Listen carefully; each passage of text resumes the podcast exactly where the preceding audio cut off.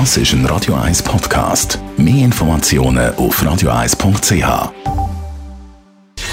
Gesundheit und Wissenschaft auf Radio 1. Unterstützt vom Kopfwehzentrum Irlande Zürich. www.kopfwww.ch Immer mal wieder eine kurze Pause einlegen ist gut für die Gesundheit. Die Mini-Pausen sorgen nämlich dafür, dass wir leistungsfähig und fit bleiben. Forscherteam aus Rumänien ist dem Nutzen von diesen Pausen angegangen und hat ganz viele Studien aus den letzten paar Jahren analysiert, hat sie miteinander verglichen und die Ergebnisse zusammengetragen. Und sie haben herausgefunden, dass gerade Leute, die Routinearbeiten erledigen müssen oder auch kreativ Schaffende, die können sehr gut von so kurzen Pausen profitieren. Und die sorgen dann dafür, dass die Arbeitsqualität hoch bleibt. Anders sieht es aus bei Leuten, die kognitiv anspruchsvolle Aufgaben zu erledigen haben. Also solche, die sich sehr fest konzentrieren müssen. Bei denen helfen Minipausen zwar auch, aber eben nicht im gleichen Ausmaß. Sprich, die Leistungsfähigkeit an sich wird nicht direkt verbessert durch die kurzen Pausen. Es hilft einfach sicher gegen die Müdigkeit, sagen die Forscher. Pausen sind sehr wichtig und zwar egal in welcher Tätigkeit. Es hat dann einfach verschiedene Zwecke, so eine Pause.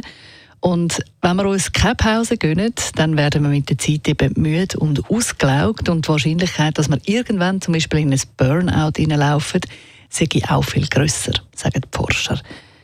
Wie macht man also so eine richtige Pause, die auch etwas bringt? Das ist natürlich eine ganz wichtige Frage. Und genau die haben die Forscher auch beantwortet.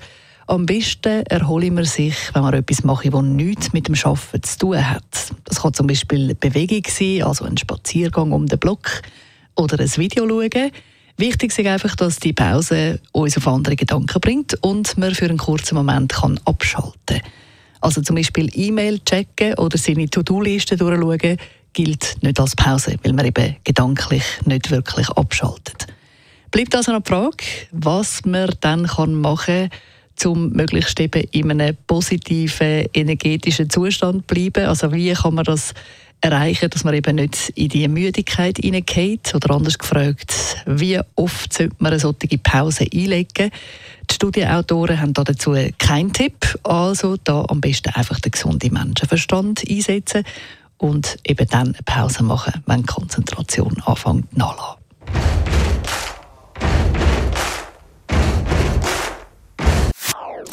Das ist ein Radio 1 Podcast. Mehr Informationen auf radio1.ch.